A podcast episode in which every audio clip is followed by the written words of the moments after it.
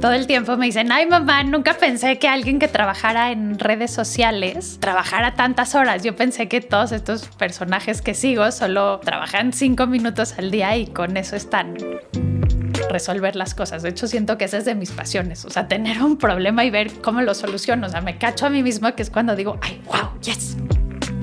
Bueno, pues espérame, digo, hay que ubicarnos. Fase 1 tengo tres pesos para levantar el negocio y pues hay que alocarlos de la forma costo-eficiencia mejor. Construir una comunidad de más de 7 millones de personas se dice fácil, pero no es cualquier cosa.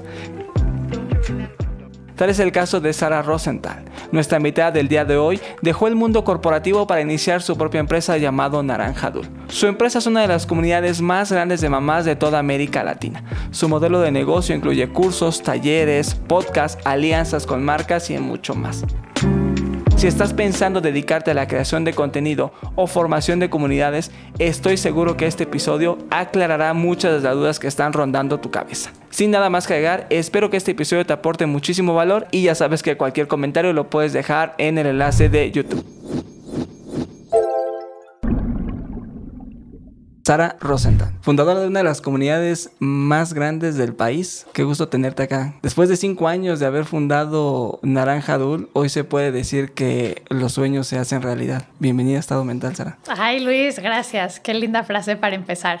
Súper lista y emocionada de tu entrevista. Cinco años se dicen fácil y seis millones de una comunidad en Facebook, más 800 mil en Instagram, más 250 mil en TikTok. Se dicen fácil, pero llevó su tiempo. Creo que más que su tiempo es su trabajo. ¿no? Aquí te contaría que justo mis hijos que son adolescentes y están súper metidos en el mundo de las redes sociales y de los influencers, todo el tiempo me dicen, ay mamá, nunca pensé que alguien que trabajara en redes sociales eh, trabajara tantas horas. Yo pensé que todos estos personajes que sigo solo pues, trabajan cinco minutos al día y con eso están. creo que sí hay definitivamente un gran aprendizaje y un súper trabajo enorme atrás, ¿no? Más allá de solo lo que se ve publicado. Ahora, para llegar a este momento, déjame regresar un poco a los inicios. Estudiaste economía en el ITAM, ¿no? ¿Cierto? Correcto.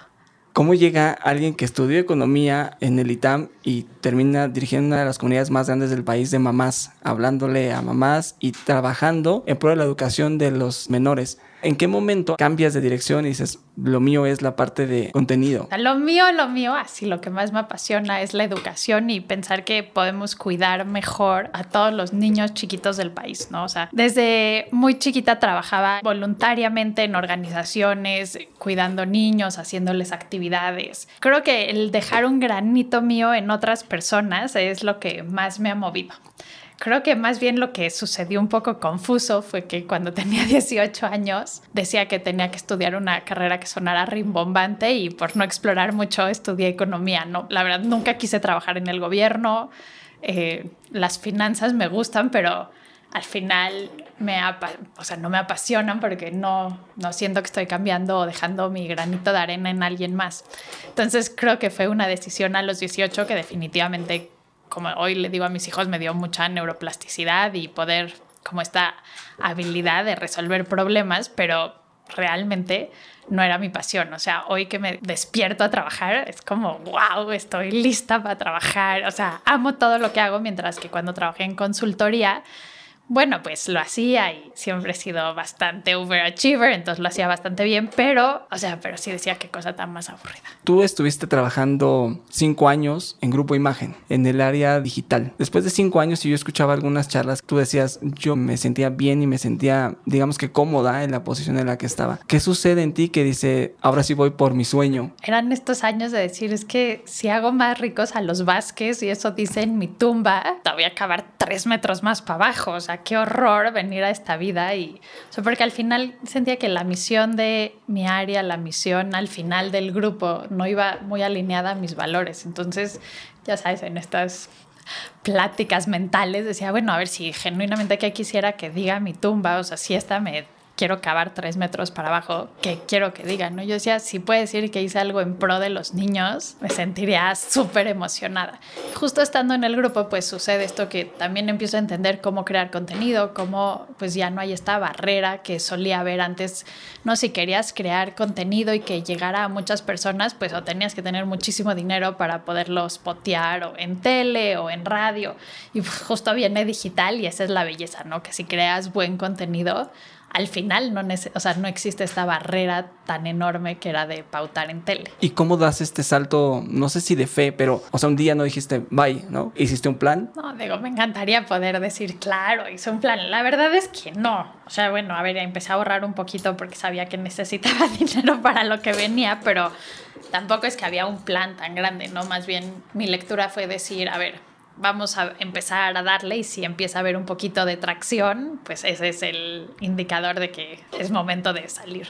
Quisiste empezar con canciones, ¿no? Correcto. Eh, ¿Qué hace que hagas este pivot y digas, me voy para allá porque no es como lo estoy viendo. Creo que la historia es linda y esta sí es como inspiradora para cualquiera, ¿no? O sea, empezamos con las canciones y yo estaba apasionadísima y obvio, la canción tenía cinco views y cuatro eran de mis hijos. Y abrimos Facebook para mandarle tráfico a las canciones y cuando le mandamos tráfico a las canciones, de repente en Facebook poníamos buenos días, mil likes, poníamos el link del video cero like. Creo que ahí sale pues todo el conocimiento que llevaba de trabajar cinco años adentro de la redacción digital de Grupo Imagen, de entender muy bien cómo, cómo moverle los cables y hablar, yo sabía mejor hablar con adultos que con niños, ¿no? Entonces pues empieza a crecer mucho, de repente la verdad, inyectándole muy poquito capital, aunque sí mucho tiempo, pues ya teníamos 150 mil seguidores en Facebook y ahí es cuando dijimos, no, bueno, pues están divinas nuestras canciones, pero lo nuestro es hablarle a las mamás y aparte que creíamos que hablando con los cuidadores primarios íbamos a tener un mucho mayor impacto en la primera infancia que solo hablando con los niños. Aparte fue otro momento, digamos, en Facebook donde premiaba mucho el alcance orgánico, que hoy está sumamente castigado, pero sin demeritar ese momento porque también necesita, como bien dice, su trabajo. ¿Cuánto tiempo te lleva a construir esta comunidad. Porque hoy es difícil construir una comunidad. Entre tanto contenido que hay, destacar parece una misión imposible. Porque estás tan bombardeado de tanto contenido, ¿no? Y hablaba hace algunos días con Diego Plaza, el CEO de los Elliot Awards. Me contaba justamente esto, ¿no? El usuario está tan bombardeado de tanto contenido que te pierdes en una inmensidad. ¿Cómo haces para que eso no suceda? Creo que tienes que tener un diferenciador muy importante, ¿no? Y sí hablarle a un nicho muy específico. O sea, evidentemente si echas mensajes que son muy genéricos o, o sea, no tienes tan definida tu población target, creo que podría suceder, ¿no? O sea, justo en el caso de Naranja Dulce sucede todo lo contrario. Por un lado, estábamos súper enfocados que queríamos hablarle a mamás jóvenes, mamás con hijos menores de 5 años y y un detalle muy importante, o sea, hace cinco años nosotras empezamos a hablar de crianza respetuosa, ¿no? Y ha sido nuestro mantra todo el tiempo y es parte del ADN de la marca. Hoy sí te puedo decir que hay varias eh, blogueras, varias páginas que hablan como justo de crianza en esta línea. Hace cinco años éramos las únicas en español que estábamos hablando, entonces también había un diferenciador muy importante y todo el tiempo estábamos poniendo sobre la mesa temas que no se hablaban. ¿no? Entonces también se volvió un poco controversial la página. Es un poco el que pega primero, pega dos veces. Pero mil por ciento. O sea, había un hueco, ¿no? O sea, sí creo que hoy si dices, oye, ese hueco, pues hoy ese hueco per se no existe. Seguro hay otros huecos que falta, que falta contenido, que falta comunidad. Y justo las mamás, eh, justo cuando tienen niños chiquitos, pues sucede esto que sí quieres hacer comunidad, que sí quieres saber qué opinan tus pares. Entonces, pues era como las condiciones perfectas para que creciera. Cuando empiezas a hacer el pivoteo hacia Facebook y hablarle al primer contacto del infante, ¿tenías claro hacia dónde iba? Porque hoy me quiero ir más tarde hacia las verticales que tienes, ¿no? Porque tienes cursos, hacías eventos, no sé si todavía los, sigas haciendo por la pandemia, pero tienes los cursos, los eventos, por ahí algunas cosas de merch en Facebook o en Instagram. Tienes varias formas de monetizar una comunidad, pero cuando empezaste, ¿tenías claro hacia dónde iba o solo era construir una comunidad y ir viendo al paso que se daba? Claro, es muy fácil contar la historia y que suene estratégica de atrás para adelante, pero la verdad que en el momento era más pasión que estrategia. ¿No? O sea, como que veíamos muchas cosas que podríamos construir y el modelo de como publisher pues me sonaba muy conocido dado que venía de trabajar cinco años justo en Grupo Imagen y pues a eso nos dedicábamos full time. Entonces como que la parte de monetización no me hacía ruido, como que entendía muy bien cuál iba a ser la estrategia, cuáles podrían ser los caminos, pero realmente hace cinco años era un sueño, ¿no? Poder tener una comunidad de grande y poder tener pues tanto impacto y ser una guía importante en la crianza de sus hijos para toda la comunidad. Entonces sí, es una gran responsabilidad y un gran honor. A nivel familia, ¿qué te decía? O sea, ¿qué te decía tu familia, tus amigos de, ok, dejaste de trabajar en imagen y estás en una comunidad pues, con las canciones de YouTube, luego Facebook y no lo monetizabas? A ver, déjame contarte un poquito de background para que no suene como trillada la respuesta, ¿no? O sea, yo vengo de una familia en donde todos son emprendedores y entonces más bien fui altamente criticada cuando entré de Godín a Grupo Imagen. O sea, de hecho, mi abuela no podía con la noticia, o sea, no entiendo qué haces ahí, por qué vas a ir hasta el periódico Excelsior a trabajar, o sea, no, no podía con la idea. Inicialmente mis papás tampoco les tomó menos tiempo suavizar la idea. Eh, digo, y obvio, después de cinco años todo el mundo ya, ya ni era tema, ¿no? Ya era, pues así es, la, así es el personaje. Me gustó. Pero digo, sí debo ser honesta que era la única, primero la única mujer que trabajaba, o sea, incluyendo todos mis primos hermanos que trabajaba. O sea, bueno, era bien visto en la familia el trabajo de 8 a 2 de maestra, ¿no? Ese estaba súper bien visto, pero todo lo que no fuera ese trabajo era como de, ¿por qué trabajas? Entonces, pues cuando les digo que me voy a salir, a todos es como de, güey, esta mujer por fin entró en razón. o sea, digo, no es que yo lo compartiera su sentir, ¿eh? pero sí siento que mi familia muy cercana era de, ah, muy bien, muy bien, ahora sí ya está haciendo lo que todas las mujeres de esta familia. Y cuando les contaba inicialmente, yo creo que a mis papás les tomó como tres años entender lo que hacía. Decía, bueno, pa, es que tengo un blog. O sea, ¿pero cómo? ¿Pero para qué? O sea, pero no entiendo. ¿Y algún día vas a sacar un peso de ahí? o solo le vas a invertir dinero y vas a cambiar el mundo. Y yo no pasa algún día. Ok, mañana me vuelves a contar. O sea, era como de, ya ni trataba de contarles porque no, era como de, llegaban y me decían, por favor dime en cuatro líneas qué haces para que cuando mis amigos me pregunten les pueda contestar y me entiendan. Entonces tenían un textito así, acordeón de a qué se dedica su hija para que a nadie le suene raro. O sea, le sonaba muy raro. Luego mi esposo, que la verdad es mi mayor apoyo en la vida. Debo decir que él no tiene Facebook, nunca ha tenido Instagram, tampoco nunca ha tenido Facebook, nunca ha tenido ninguna red social, ni se diga LinkedIn, ninguna red social. Entonces tampoco entendía, ¿no? Y luego le decía, oye, sí, me este video. Bueno, Simón es mi esposo, tuvo 20 millones de views. me decía, ay, wow wow. Digo, ¿lo viste? Me dice, pues obvio no. Entonces lo mandaba y me decía, ay, wow, está increíble. Tú vienes de una familia con orígenes judíos y me dices, para nosotros es normal emprender. Y muy pocas veces otras personas tienen la oportunidad de platicar con una persona de origen judío. Y quiero aprovechar este momento para preguntarte cosas, digamos, a nivel cultural y de educación. ¿Por qué, digamos que la comunidad judía tiene muy arraigado el construir empresa y que otras personas no lo tenemos? Y que al revés es más común estudiar, terminar la carrera buscar un trabajo estable y esperar a jubilarte. ¿Qué pasa en tu familia que es diferente y que lo natural es crear su propia empresa? Digo, a ver, yo creo que el ser humano somos seres humanos de patrones, ¿no? O sea, al final es mucho más fácil repetir lo que has visto que crear una cosa nueva, ¿no? Eh, creo que somos de mentores, somos de o sea, así es el ambiente en el que vivimos, ¿no? Digo, por ahí si lees el libro de Startup Nation, cuentan muchas cosas porque los israelíes son altamente aventados a los negocios y muy adversos al riesgo y o sea como que podría haber ahí un poco de temas o yo honestamente te diría en la comunidad judía mexicana y de todo tipo de personas no hay los amantes del riesgo los adversos pero lo que sí es que hay un drive muy grande en la gente no de siempre echarle todo lo que se puede y sobre todo es este mindset de todo se puede o sea no hay no hay no se puede es como de o sea no se puede ahorita tal vez pero se puede o sea yo crecí en una, o sea, yo soy del 80 y crecí con un papá médico al que sus, mi abuelo le metía hasta por las venas que ser judío hay que ser doctor y obviamente mi papá y sus dos hermanos y mi hermano y sus primos son doctores y todos se fueron a estudiar a Estados Unidos. Eh, mi abuelo era inmigrante así que obviamente no tenía dinero para pagar el Harvard para, para toda la familia, pero Digo, no entiendo cómo, pero los tres hermanos consiguieron full beca en Estados Unidos y, o sea, como que digo, ahí este drive de, o sea, todo se puede, o sea, sigue buscando, hijito, todo se puede. O sea, yo crecí en una familia que mi papá me decía, claro, tú puedes ser presidente. Yo me acuerdo yo veía a Salinas de Gortari ahí en la tele dando su discurso y mi papá me decía, tú puedes estar ahí. Yo decía, o sea, mi papá está loco de remate. O sea, ya a la fecha mi papá sigue creyendo que su hija y su hijo pueden hacer todo, que si no lo hemos hecho es porque no queremos. Pero es esta mentalidad, o sea, sí creo que es este, esta mentalidad de todo se puede, de en vez de buscar excusas, buscar soluciones, ¿no? Y de formas creativas de resolver las cosas. De hecho, siento que esa es de mis pasiones, o sea, tener un problema y ver cómo lo soluciono. O sea, me cacho a mí mismo que es cuando digo, ay, wow, yes. Oye, ¿eso lo bajas con tus hijos? ¿Tienes estas conversaciones de qué quieres ser? ¿Cómo lo bajas con ellos? ¿Cómo inculcas esa semilla y hablaban hace algunos episodios de esto de que los hijos tengan hambre.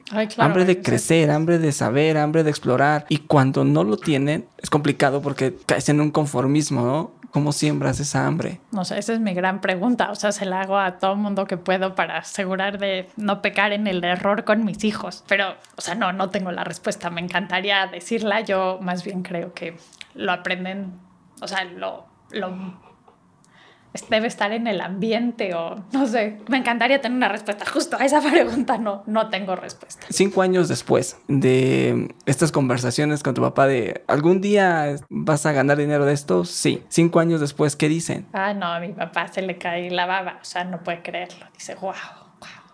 Digo, ya es un, creo que esa es otra cosa, ¿no? O sea, además de que está muy orgulloso y siempre me apoya, o sea, siempre han estado ahí. O sea, sí creo que ser emprendedor es muy solitario. ¿no? O sea, a veces es súper acompañado, a veces es muy solitario, a veces tienes problemas y dices, Dios de mi vida, ¿cómo, ¿cómo voy a solucionar esto? Obvio, yo no tengo ni idea de temas fiscales. Y para mí el grupo de personas que han estado al lado de mí, que me han apoyado, tipo mi papá, mentores que tengo, mi esposo, incluso mis hijos, o sea, es este saber que no estás sola, ¿no? O sea, que si hay un mal día, hay un grupo que te va a seguir apoyando para que sea, un buen día. Digo, no es que te lo van a resolver, pero pues, a veces necesitas confort, a veces necesitas guía no sentirte solo es a mí una cosa importantísima, ¿no? Yo sí creo que todo emprendedor debe tener su red de confort. ¿Y cómo construyes esa red? En el caso de tu papá es muy claro, pero estos mentores? ¿Cómo te acercas con ellos? Así, así. O sea, yo a uno le mandé un mail literal y le dije, oye, mil gracias por esto que me ayudaste, salvaste la vida, porque así lo consideré en ese momento y le dije, me encantaría que fueras mi mentor. ¿Qué opinas? Y dijo, sí, me encantaría. Mejor no tengo poco tiempo. Le dije, sí, obvio, entiendo que tienes poco tiempo, pero ¿qué opinas de cada dos meses? Hacemos un, un follow-up. Me dijo, sí, sabes que a mí me funciona más que cuando tengas cualquier tema, lo vamos viendo y si necesitas follow-up sobre ese mismo tema, pues vamos agendando. Y la verdad que así lo llevo y él a su vez me ha presentado a otra gente. Entonces se vuelve toda una, toda una red de personas con las que puedes contar, ¿no? Por otro lado, como te contaba antes, eh, o sea, yo estoy en varios chats de mujeres, digo, ahí ya es un poquito sesgo de género, o sea, todos mis mentores son hombres, pero todas mis amigas y comunidad y tribu son mujeres 100%.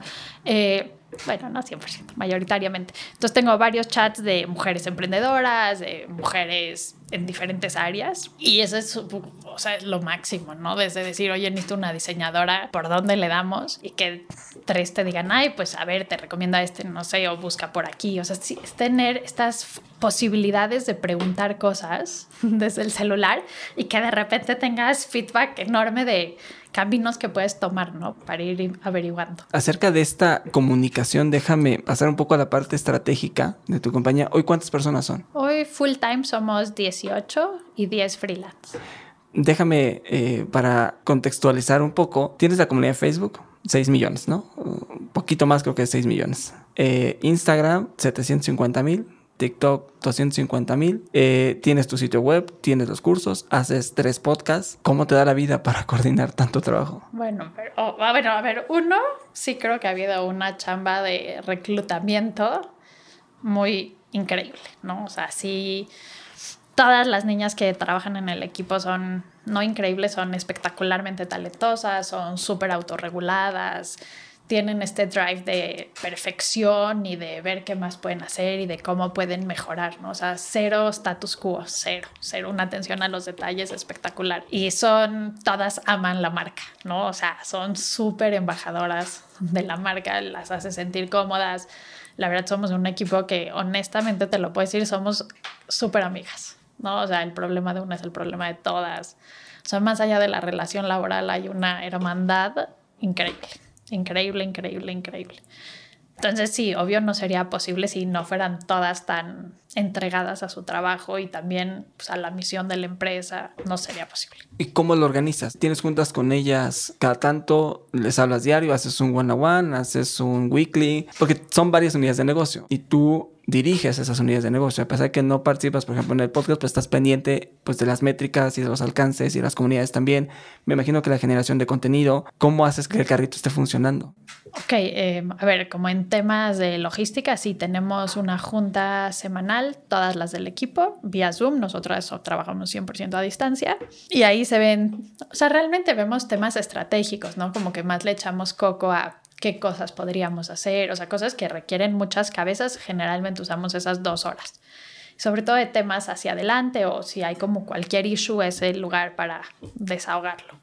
Y luego, estatus uno a uno, pues la verdad no tengo. Tengo un status con Sandy, que es nuestra gurú, master, persona increíble que lleva que ella es la responsable de toda el área editorial.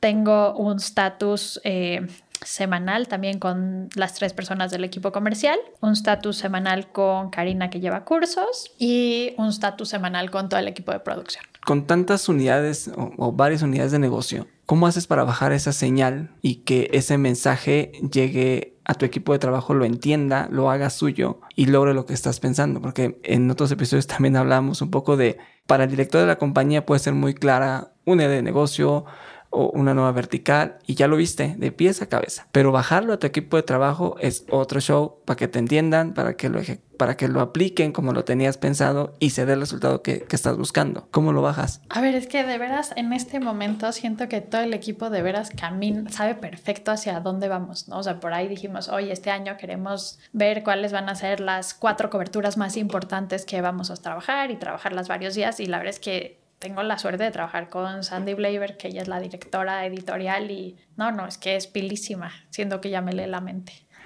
no sé cómo le hace. Entonces me, llega, me lleva un punto. ¿Cómo, ¿En qué te fijas para que alguien forme parte de tu equipo? ¿Cómo seleccionas al talento? A ver, en este startup ha sido, o sea, a ver, muchas vienen creciendo con el equipo, ¿no? Por eso es que, o sea, hombre, hay muchas que llevan cinco, cuatro años, tres, entonces ya están muy permeadas. Afortunadamente la rotación es bajísima en la empresa. Eh, y la contratación, cada una tiene otra historia. Muchas trabajaron conmigo en Grupo Imagen, o sea, un porcentaje importante de la empresa actual trabajó conmigo en Grupo Imagen. Otro porcentaje, o sea, como Sandy, justo la conocí, la verdad, súper casual. Vi un artículo que ella escribió y dije, este es cabrón de lindo escrito. Eh, todavía la quería presentar para que trabajara en Grupo Imagen. Yo estaba saliendo, pues dije, sería súper editora para Grupo Imagen. Azar es el destino, no la contrataron ahí, entonces cuando empiezo Naranjadul y, o sea, al principio pues era la verdad mis manitas y yo, pero cuando ya vamos a traer más gente, a nivel que nos freelanceaba una nota a la semana, o sea, de freelancearnos hace cuatro años una nota o cinco, una nota a la semana, hoy es la directora editorial. Entonces, realmente ha venido creciendo con el proyecto, está empapadísima de todo a la mayoría de la gente debo decirte que, o sea, obviamente que está la entrevista formal, pero al final es un tema de estómago, ¿no? De decir, oye, me encantaría trabajar con ella todos los días, sí o no. Porque al final eso es, ¿no? O sea, sí tienes que tener valores en común, tanto con ella como con la empresa. Eh, tienes que sentirte súper afín y sobre todo creo que lo que yo más trato de ver en la entrevista, no que me salga al 100, pero para mí es de las cosas más importantes, es ver qué tan reliable es, ¿no? O sea, qué tan confiable es, qué tanto si en un futuro yo le decir, oye, el balón tiene que llegar de A a B, puede estar segura que si se lo di en A, puedo cerrar los ojos y llego a B. Y creo que al final eso es una cosa que para mí es muy, muy importante en el equipo. Y que tengan este drive de saber que no tenemos todo el camino resuelto, ¿no? Que no hay manuales para hacer casi nada en la empresa. Entonces, o sea, y que eso no las incomode, ¿no? Contarles, o sea, en las entrevistas de trabajo, generalmente yo invierto un tiempo contándoles cómo va a ser su día a día para, pues, ver si le suena que hacen fit. Hasta ahorita nunca nadie me ha dicho que no, lo cual no, me, no estoy segura si es una parte correcta contar tanto esta parte de Naranja Decías hace un rato que empezaste tú y tus manitas. ¿Cómo fueron esas primeras contrataciones y cómo decides a quién vas contratando? ¿Quién va formando parte de tu equipo? Bueno, pues espérame, digo, hay que ubicarnos. Fase 1 tengo tres pesos para levantar el negocio y pues hay que alocarlos de la forma costo-eficiencia mejor, ¿no? Entonces, fase 1, realmente una chava que yo adoraba, que se llama Erika, que trabajaba conmigo en Grupo Imagen, le dije, Eri, please, necesito que me eches la mano y Eri, muy buena onda, me le echó pro bono. Y luego tenía becarios, unas niñas lindísimas de la Anáhuac, que fueron becarias, costo cero. Eh, y también cada una estuvo seis meses y nos ayudó. Y luego empezamos, como te contaba de Sandy, que nos freelanceaba una nota. Creo que si no me acuerdo mal, le pagábamos como 200 pesos la nota, eh, nos hacía una nota a la semana. Entonces como que un poco fue ir viendo las necesidades de la empresa. O sea, inicialmente era realmente solo crear contenido. Recuerdo que una, o sea, como año y medio después una contratación clave fue que empezábamos a vender campañas comerciales y sí necesitábamos una persona que coordinara, o sea, porque yo vivía con mi blogcito de campaña Play-Doh, campaña Nestlé y qué tenemos que entregarles cada día, o sea, lo más rudimentario que te puedes imaginar y siento que tenía pesadillas de que se me fuera como algún deadline de entrega, porque yo era la torre de control dije, no, ahora sí tiene que venir alguien a que haga esto todo el día. Pero entonces para ese momento, o sea, ya tenías estas marcas eh, relevantes con las que trabajabas y todavía eras tú y... Hombre, cuando ellos nos contratáramos éramos un equipo de dos y medio. O sea, dos full time y una de medio tiempo. ¿Cómo consigues estos primeros clientes? Porque no es lo mismo decir, bueno, vengo de Grupo Imagen a eh, soy Sara Rosenthal y tengo Naranja Dul. Claro, pero yo estaba todavía más emocionada de lo que teníamos en Naranja Dul y veía un diferenciador enorme entre lo que hacíamos en Naranja Dul versus lo que hacíamos en Grupo Imagen. O sea, veía el alcance, la calidad de contenidos. O sea, veía una profundidad que le podíamos ofrecer a los clientes de cosas que hacer eh, con resultados mucho más grandes de los que mismo en la plataforma digital de Grupo Imagen podríamos hacer porque en ese momento teníamos como justo, de veras, todos nuestros videos llegaban a 5 millones de views de forma orgánica. Entonces decía, bueno, pues hombre, con que le demos 500 mil es más de lo que yo me comprometía cuando estaba en Grupo Imagen, ¿no? Entonces decía, bueno, solo estoy pidiendo el 10% y, rogar que sí llegamos. Entonces, pero dentro de mí me sentía muy segura que les podríamos de veras ofrecer cosas increíbles, incluso desde hacerles su propio contenido. Y bajo esta línea es que desde LinkedIn, porque claro, nada es imposible, pues yo les escribía a todos, literalmente a toda, así yo entraba y decía, o sea, no sé, desde el principio para mí era importante vender la Nestlé. Entonces, eh, llegábamos, o sea, pues en Nestlé Marketing México y genuinamente todos los que me salieron les mandé request de LinkedIn y, y, les contaba a todos los que aceptaron un poco de qué hacemos en Naranjadul, cuál es nuestra razón de ser, qué podremos hacer por ellos. Y este mensaje también llegó con el que era el VP de marketing en ese momento. Y me dijo, no puedo creer que no he hablado contigo, por favor, vamos a hacer una reunión. Digo, obvio, yo no dormí de la emoción ese día. Eh, obvio, la reunión me la cambió como 15 veces, pero pues yo al pie del cañón, ¿no? Sabía que iba a suceder y el día que fuéramos yo estaba más que lista. Finalmente llegamos a la oficina y así como estamos tú y yo, me dijo, perfecto, eh, perfecto, me parece que me súper interesante que tú nos hagas el contenido de Baby and Me. Me lo dijo tan directo que yo pensé que era una broma. Todavía yo fui con la que era comercial de mi equipo en ese momento y le dije, Isa, yo creo que no, que, que no entendimos bien, ¿no? Entonces, obviamente le dimos follow-up. Eh, esa era una parte de nuestro cerebro. Otra decía, no, claro que sí, nos acaba de decir que sí. Eh, y pues sí nos lo dieron, nos tardó como cuatro meses poder arrancar, pero bueno, al día de hoy seguimos llevando esa cuenta y, y es la única cuenta que yo personalmente sigo llevando. Bienvenido al único curso que te llevará a tener un podcast realmente exitoso y convertirte en un podcast master. En este curso quiero compartirte todos los aprendizajes que he tenido a lo largo de los años. Si estás pensando en iniciar un podcast y no sabes por dónde comenzar o ya tienes un podcast y quieres profesionalizarlo, estoy seguro que todo el contenido que preparamos te será de mucha ayuda.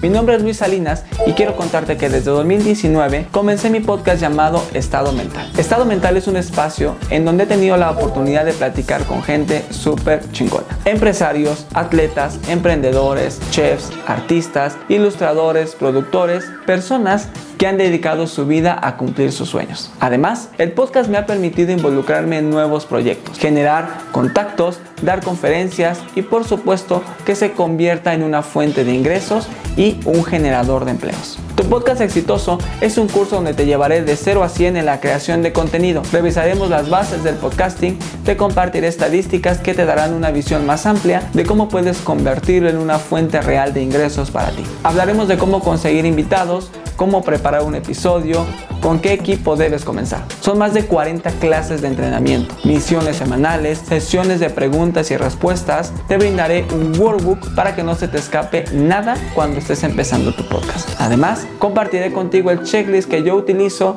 con mis invitados. Formarás parte de la comunidad secreta de Podcast Master. Si todo lo que te digo te gusta, me encantaría que formes parte de este curso y te unas a esta gran comunidad de gente que como tú quiere tener un podcast exitoso y relevante. Te recomiendo que veas toda la información del curso y si tienes alguna pregunta escríbeme que estaré listo para apoyarte. Ahora sí, sin nada más que agregar, te espero en el curso para que juntos hagamos tu podcast exitoso.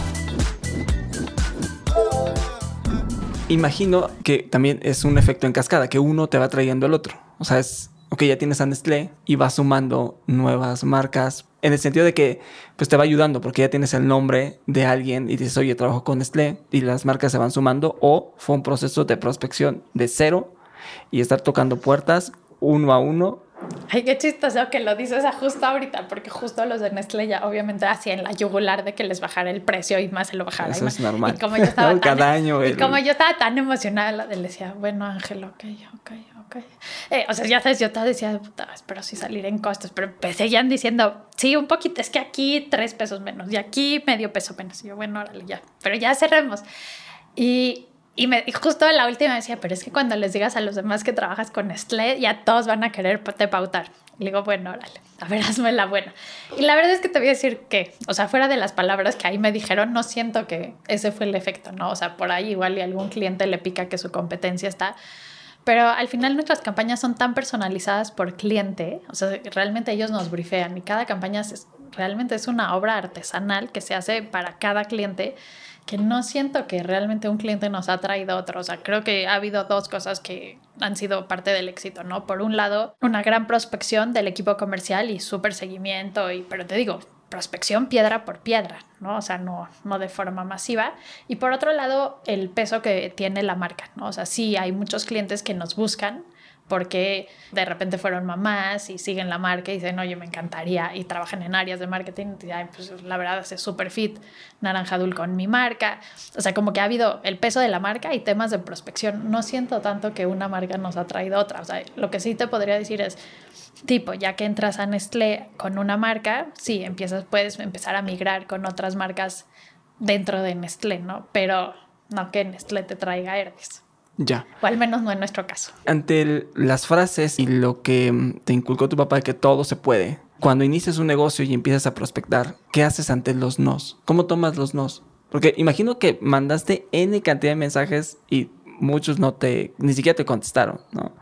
Y otros tantos dijeron que no. ¿Cómo tomas esos no? O sea, sí, me decían que no y pues X decía, ah, bueno, pues tenía como mi tasa de prospección efectiva, ¿no? Ya ahorita mentiría, pero era como de por cada 100 eh, requests en LinkedIn, 10 me aceptaban, de los 10, uno me daba cita, ¿no? Bueno, ya antes menos. y pues no, entonces decía, ah, pues si quiero tener tres citas, pues a buscar 300, ¿no? No, creo que es mucha resiliencia, no, no, nunca me lo tomaba personal, más bien lo enfocaba como que era un reto. Como que tenía muy en la mente que el objetivo era lograr que tres marcas estuvieran con nosotros, ¿no? O un número de inversión. Entonces, como que estaba tras la salchicha y si había nos en el camino, como que sentía que era parte de cero personal. ¿Y cómo se van integrando estas nuevas unidades de negocio? ¿Cómo vas decidiendo en qué verticales involucrarte? que hagan sentido a lo que vas teniendo. A ver, la gran misión de Naranja Dul es cambiar el mundo una mamá a la vez, ¿no? Entonces, la primera prueba que tiene que pasar es que si camine sobre lo mismo. Entonces, por ejemplo, cuando decidimos abrir la unidad de cursos, sonaba muy lógico porque pues en redes sociales puedes entregar mensajes de no sé, máximo tres minutos, ¿no? O sea, la verdad la permanencia no es mayor. Y si queríamos realmente pues, ser esta guía, este brazo de crianza, poder llevar a las mamás, apoyarlas, necesitábamos poder tener contenidos más largos. Entonces hacía muchísimo sentido tener cursos justo de los mismos temas que venimos hablando. Ahora, el tema de podcast ese sale diferente. O sea, ese realmente es propuesta de mi equipo de decir, ay, no puede ser que no, no haya un podcast de mamás que se la están pasando bomba, que hace como de mucho humor. Y solitas, ahí en la junta de los martes, dijeron, ¿quién quiere ser, quién quiere ser de los personajes del podcast? Cuatro levantan la mano Una dice, yo voy a ser la productora. Te digo, son súper hands-on todas las del equipo. Una dice, yo voy a ser la productora. A la fecha sigue siendo la productora y así está la idea. El podcast de audio cuentos, ese sale de una forma muy diferente. Justo Karen Saltzman, que es la pedagoga del equipo, ella dice, ¿sabes qué? Ven, mis hijas aman un podcast de audiocuentos en inglés y estuve buscando en español y no hay. Y justo ella dice, sé que no hacemos contenido para mamás, pero es para niños, ¿qué opinan? Era una junta con Sandy, con, éramos las tres, y le dije, ¿sabes qué? Suena increíble, ¿por qué no hagamos, o sea, camina sobre la misma misión, pues hasta este hueco, probemos. Y ese podcast justo lo lanzamos hace un, perdón, hace un año y hoy es el podcast más escuchado en la vertical de Kids en Apple. Entonces sí, ha sido un súper éxito. Claro, porque además los niños se casan con un cuento y lo escuchan N cantidad de veces, ¿no? Totalmente a favor. Sí, sí, claro. Cada niño se echa 30 cuentos al mes. ¿Y cómo defines o sea, me queda claro que va con la línea de negocio, pero ¿a qué dedicarle energía? Porque, claro, oye, vamos a hacer un podcast, sí, pero le inviertes tiempo y dices, bueno, a lo mejor no va en ese camino, ¿no? Estamos más metidos en la parte de cursos o cómo vamos a monetizarlo y le estás dedicando tiempo y después viene otra línea de negocio. Si bien está en la vertical, pues puede ser que te esté un poco quitando energía y tiempo de lo verdaderamente importante o el core de la compañía. Digo, a ver, insisto, somos varias personas en el equipo. La verdad, tanto Karen como Sandy tienen roles súper estratégicos que justo permiten desfogar mucho del tema operativo y también que mi tiempo... Eh, pues por momentos también te es súper dedicado a lo estratégico, ¿no? El año pasado fue un año, en, también entró una nueva persona que se llama Karina a dirigir el área de cursos y estuvimos haciendo cosas súper divertidas, eh, con muchísima innovación, probando que sí, sesiones de tres veces a la semana, dos veces a la semana, eh, si son live, si son grabados. Entonces, pues es un poco ir explorando, ¿no? Pero digo, a ver, dentro de mi mindset siempre es como, si queremos crecer, tenemos que seguir haciendo cosas diferentes y es como un super mindset del equipo. Entonces, por eso es que estamos todo el tiempo probando cuál va a ser.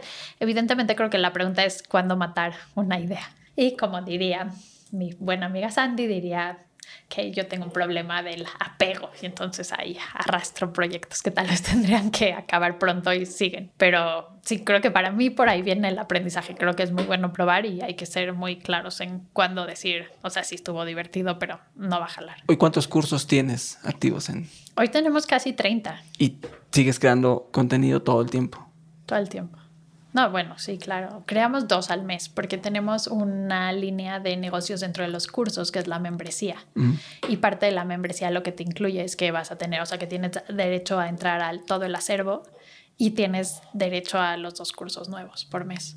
¿Cuál crees que es el momento ideal para empezar a monetizar una comunidad? Miren, eh, la que era mi socia, porque ahorita ya se salió, pero o sea, justo yo creo que de las cosas más acertadas que tuvo ella, porque ella nunca operó, siempre fue socia capitalista o socia externa, fue decir, porque ya sabes, yo teníamos 100 mil y le decía, ya vamos a, vamos, ya, ya voy a ir a vender ya me picaba la cosquillita y me decía, no, no, no, vamos a ir el día que no haya forma que nos digan que no, o sea, que ya somos más grandes que todas. Y la verdad es que fuimos eh, cuando ya teníamos casi un millón de seguidores y entonces deber hacer, teníamos muchísimo músculo, ya habíamos hecho muchas pruebas, o sea, como no teníamos la presión del cliente, o sea, de pues sí, porque vender es mucha presión, creo que queda claro. Eh, entonces tuvimos realmente un periodo bastante importante de prueba y error, ¿no? De ver cómo hacer los videos, de cómo podríamos estar seguras que cuando ya llegue la campaña real vamos a poder eh, pues cumplir con los KPIs que prometamos. como que tuvimos mucha sea, fueron dos cosas, ¿no? Tiempo de hacer prueba y error y por otro lado tuvimos tiempo de crecer la comunidad.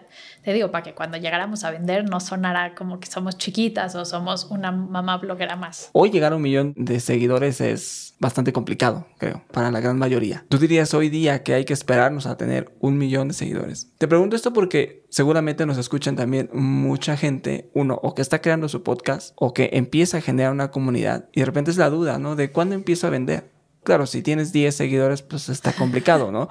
Pero si me espera tener un millón, no lo sé, ¿no? La pregunta es justo por eso. Me espera tener un millón, pues a lo mejor el dinero se agota, ¿no? Totalmente. ¿En qué momento lo hago? ¿Cómo me aviento? ¿O cómo empiezo a dar esos primeros pasos para testear o para empezar a evaluar? A ver, creo que si llegas con el anunciante cuando traes una propuesta de valor muy única y relevante, que más allá de si es un millón de seguidores, si son 500 mil, si son 100 mil, es estar seguro que cuando llegues tienes una propuesta relevante y un diferenciador claro, ¿no? O sea, decir, a ver, yo hago esto, que no lo vas a encontrar por todos lados. Justo, digo, a ver, en ese momento nosotros creímos que era un millón de seguidores, que de hecho eran 800 mil, pero o sea, pero era ya un diferenciador muy claro y más allá solo del número eran los alcances que podríamos eh, entregarles en las campañas y todos los learnings de data que ya traíamos de nuestro target. Entonces sí, sí, por eso te digo, o sea, llegábamos súper sólidas a hacer el pitch, no, no era nada más como de, ah, me desperté y ahora tengo mi página. Claro. Entonces, eso para mí fue un diferenciador súper importante. Y sí lo recomendaría súper, súper, súper. Hoy, ¿a qué número de audiencia llega todo el contenido que generas? O sea, nosotros llegamos a 80 millones de personas worldwide al mes. Wow. Sí, sí, no, no, por eso como dice Spider-Man, con, una, con un superpoder viene una super responsabilidad y es como parte de los mantras del equipo. Claro, que entiendo que parte de, mucho el contenido que haces está avalado por un especialista, no es tomar una nota de los cinco tips para que tu bebé se duerma. No, no, claro, importantísimo. O sea, la verdad es que, como te dije, ¿no? igual que te dije que empezamos con mis manitas, eh, hoy son, o sea, dentro del equipo son seis especialistas que nos revisan todo el contenido, ¿no? Principalmente está Karen Salzman, que ella es pedagoga y ella revisa todo el contenido para estar seguro que cumple con la línea de Naranjadul.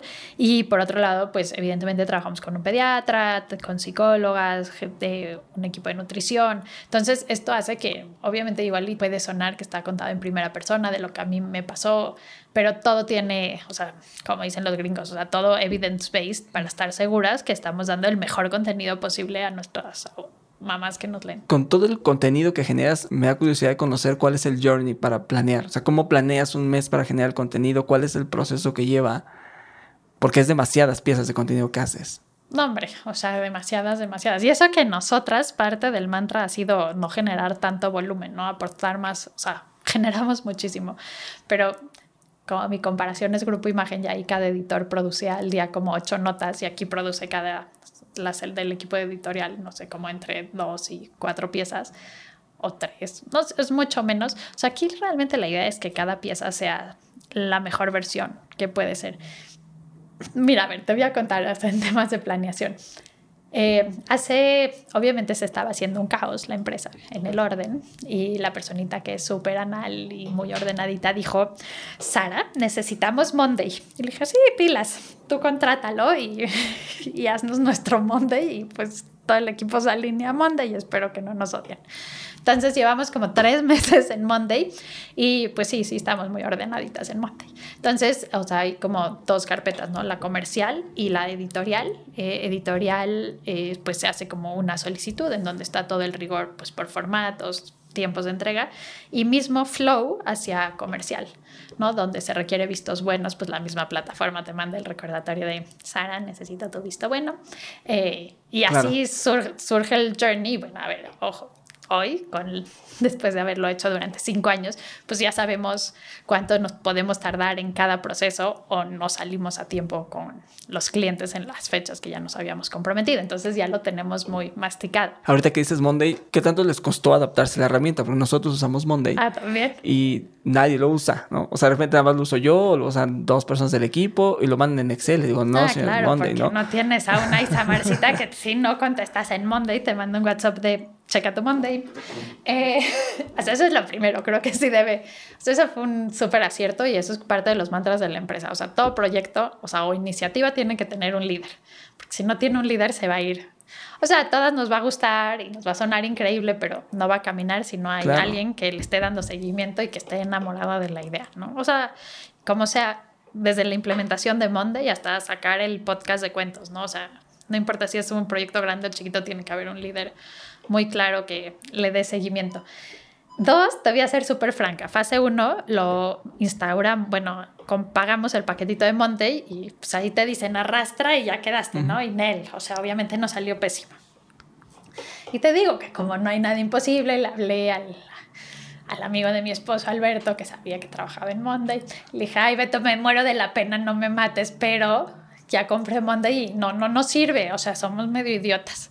Ay, Sari, no te preocupes, ahora te habla el ingeniero. Y pues ya nos dio nuestras sesiones. Y obviamente, o sea, nos dijo, a ver, espérate, nunca les va a salir cómo van. A ver, tienen que hacer un diagrama. O sea, claro, nos dio el 1-1, un diagrama y luego cómo lo programan y ahora está increíble. Porque ya nos... O sea, por ejemplo, nosotros nunca habíamos entendido que hay automatizaciones, ¿no? Como este mensajito que te dije de, Sara, revisa tu Monday. Y las integraciones que vas haciendo con otras plataformas. Ajá, exacto. Entonces, bueno, claro, sin esa asesoría, la recomiendo, no, no hubiera caminado tan bien el Monday. ¿Cómo trazas los objetivos para la compañía? O sea, llega el año, el, el fiscal year y haces una planeación de objetivos. ¿Cómo ejecutas eso? Porque de repente a mí seguramente a varias personas les cuesta, ok, traza el objetivo y hacia dónde vamos cómo lo vas bajando con las unidades de negocio y vas ejecutando y vas viendo que se estén dando resultados. ¿Cómo haces una planeación de objetivos? Digo, a ver, te cuento mi forma, ¿no? No sé si es la más pro, pero a mí me funciona increíble. O sea, como que yo desde hace un par de años tengo mentalizado como hacia dónde quiero llegar en tres años, a dónde quiero llegar en cinco años, ¿no? O sea, a nivel ventas, la verdad, súper, súper capitalista mi visión en ese momento. Visión de Excel, dices. Totalmente, o sea, yo sueño en Excel. Hay quienes piensan en Word, quienes piensan en PowerPoint, quienes piensan en Excel, yo 100% en Excel. Eh, entonces como que decía, bueno, a ver, si quisiera vender tanto, decía, bueno, a ver, la parte que vendemos de branded content, hombre, pues sí crece como la industria y tantito más porque todavía somos chiquitas, así, pero decía, bueno, pues no, no nos va a dar jamás para llegar a este número. Eh, entonces, pues le metimos display, ¿no? Al sitio cuando vi que, o sea, en equipo no íbamos a llegar jamás a eso. Dijimos, bueno, pues ahí hay un revenue stream extra. Y luego, pues está los cursos, ¿no? Entonces es otro revenue stream. Y pues a cada uno le voy, le he ido poniendo como la tasa de crecimiento que creo que podemos alcanzar y pues ahí va dándole. Ahora, te voy a decir algo, o sea, no sé si porque yo soy muy optimista o por qué, pero más o menos casi siempre le damos a la meta. Ok. O sea, ¿ves esto que dicen de di tu mantra, di tu mantra, di tu mantra y eventualmente llega? O sea, algo así. Ahora, obviamente hay años que fallamos, pero más o menos ese es el camino en temas de ventas. Ahora, y en tema de impacto, así mi máximo sueño, y espero ahora sí en los siguientes años poder hacerlo, es justo medir el impacto que estamos teniendo en las familias, ¿no? O sea, realmente el hecho de que tantas mamás tomen los cursos, que tantas mamás constantemente lean nuestro contenido, ¿qué impacto positivo está teniendo en temas de violencia? O sea, justo para mí uno de mis grandes, grandes dolores en la vida es la violencia familiar, ¿no? O sea, tanto la violencia a las mujeres, la violencia a los niños y pues hoy tengo esta comunidad y podemos trabajar en la violencia a los niños y hacemos contenido. Ahorita justo tenemos un reto vigente que se llama Dios a los gritos, que tenemos 25 mil mamás participando. Eh, entonces, o sea, para mí medir el impacto que tiene la plataforma sería mi sueño, porque yo genuinamente creo que es bastante profundo en las familias que nos leen. Acerca de la violencia, yo escuchaba una conversación que tenías y hablabas justo de la violencia hacia los niños, ¿no? Dices, es que la frase, ¿no? De más vale una largada tiempo y no sé qué más, pero por ahí va la frase, pues es violentar a los niños. Y decíamos, bueno, pues son niños, son personas que no se van a manifestar. Nunca vas a ver una marcha de niños cansados de que sus papás los violenten. Entonces, creo que el mensaje es genuino y creo que ayuda muchísimo a los momentos que creo que, no sé, seguramente tienes datos más duros, pero creo que es algo que va cambiando, ¿no? O sea, ya no hay, creo, tanta violencia hacia los niños. Ay, no, yo quisiera pensar, pero las cifras de México es que en la pandemia subieron durísimo. O sea, la violencia, o sea, documentada hacia los niños dice que es como un tema de dos cosas, ¿no? Estrés de las familias y herramientas de crianza que tienen. Entonces, en la pandemia, que fue un momento de picos de estrés, sube la violencia. Ya. Pero muy, muy fuerte. Y has construido, imagino, cursos para guiar a los padres en cómo manejar el estrés. Claro. Porque también es justo la otra, ¿no? Nadie nos enseña a ser papás. Bueno, pero ahí, esa es de mis conversaciones favoritas y la debatiría de forma rápida porque me podría llevar mucho tiempo, pero o sea, es como la frase de mercadeo, lógicamente así, de mercado, ¿no? O sea, porque al final sí, todos sí aprendimos con, o sea, de la forma en la que nuestros papás nos criaron. O sea, igual está muy en el subconsciente, no te acuerdas como el día a día, pero sí está en ti cómo te criaron y por eso se repiten patrones, ¿no? Niños que sufrieron violencia tienden a ser adultos que también ejercen violencia con sus hijos. O sea, sí hay estos patrones, o sea, estoy seguro que tú también en algún momento dices, ah, estoy haciéndolo igualito que mi papá. Claro, pero yo me escucho de repente hablar y digo, mi mamá está hablando. Pero el cómo cambiar, el cómo abordar temas, no lo sabes, ¿no? Te digo porque a mí me pasa, yo tengo un hijo de cuatro años y de repente me sucede exactamente lo mismo, ¿no? Siento que me estoy escuchando como mi papá o mi mamá y quiero hacerlo diferente, pero no sé cómo hacerlo diferente. Y entonces en esto de cómo hacerlo diferente, pues es buscar estas herramientas que te pueden ayudar a construir una mejor paternidad. Porque, a ver, mi hijo tiene cuatro años, soy un papá de cuatro años. Esa es mi edad de papá, porque no lo había sido. Entonces, no sé cómo hacerlo. No sé, cuando cambié un pañal, pues era la primera vez que cambiaba un pañal en la vida. No sabía cómo hacerlo. Seguro si tengo otro hijo, pues ya tengo la experiencia. Pero en este momento todo lo que hago es por primera vez y no sé cómo hacerlo. Bueno, pero a diferencia de otras generaciones, y creo que esa es la belleza de la generación de papás y mamás millennials, que justo sí tienen esta necesidad de cuestionar la forma de hacerlo, ¿no? O sea, tradicionalmente pues ibas y le preguntabas a tu tía, le preguntabas a tu mamá cómo hacerlo y pues se repetía el patrón, ¿no? O sea, pues darle una nalgada. Todos lo hemos escuchado, tristemente. O sea, hoy siento que justo nuestra generación eh, ejerce una paternidad, una maternidad diferente, ¿no? Dice, o sea, pero ¿por qué, ¿por qué voy a hacer eso? Desde temas de lactancia, desde temas de nalgadas que hemos hablado, o sea, temas de cómo manejar el berrinche, cómo hablarle a los niños. Y pues el tener redes sociales tan cerca de ti y tener Google donde puedes consultar, pues claro que empiezas a estar en contacto con pues mucha información y formas de retar la información también con la que pues tu familia viene sosteniendo mitos, ¿no? O rumores urbanos. Déjame ir a la parte de Naranja Dul. ¿Hacia dónde lo estás viendo en estos próximos años? Me dices alguna planeación muy clara. Seguramente ya sabes hacia dónde quieres ir. Pensando también que pasó la pandemia y no sé cómo te haya afectado beneficiado, pero ¿cómo estás viendo el futuro de la compañía? O sea, para mí, así, mi sueño es que Naranja Dul sea este to go to place. O sea, cuando, ya sabes, conoces que alguien está embarazado, le digas, tienes que seguir a Naranja Dul, tienes que leer su información, ahí tienen cursos increíbles, eh, tienen, no sé, como toda la plataforma. Eh, lo mismo hacia las marcas, ¿no? O sea, quieres hablarle a las mamás, o sea, estas chavas tienen porque justo este año lanzamos nuestra área de research formalmente, entonces estamos haciendo investigación súper profunda, detallada, eh, muy pues milimétrica, por así decirlo, pero obvio solo en el sector de mamás. Entonces, para mí es eso, ¿no? O es posicionar a la empresa en ser estas expertas, estas líderes de opinión y líderes de entender la sensación, o sea, como los problemas, dolores de nuestro target. Esa es para mí mi, pasión. Buenísimo. Quiero pasar a una sección de preguntas y respuestas. La primera pregunta es, ¿qué significado le das al dinero? O sea, a mí me gusta creer en abundancia, ¿no? O sea, sobre todo pensar que, o sea, que no es un juego de suma cero, ¿no? No porque yo tenga más, el otro tiene que tener menos, sino que podemos pensar en esta energía llamada dinero en abundancia, ¿no? Que podamos, o sea, abundancia en todo. ¿En qué te inspiras? Ay, amo escuchar audiolibros. ¿Cuál fue el último que escuchaste? ¿O cuál estás escuchando? Los cuatro grandes, que son Apple, Facebook, Amazon y Google. ¿Ya lo leíste? No. Está muy bueno, te lo recomiendo. Sí, sí, yo desde que encontré los audiolibros soy la más fan. Si tuvieras que quedarte con tres aprendizajes de todo lo que has vivido, ¿cuáles serían esos? Tres aprendizajes. Uno, a seleccionar un buen equipo de trabajo, ¿no? Y cuidar mucho al equipo. Dos, tener mentores, o sea, nunca pensar que uno debe caminar el camino solo y estar abierto.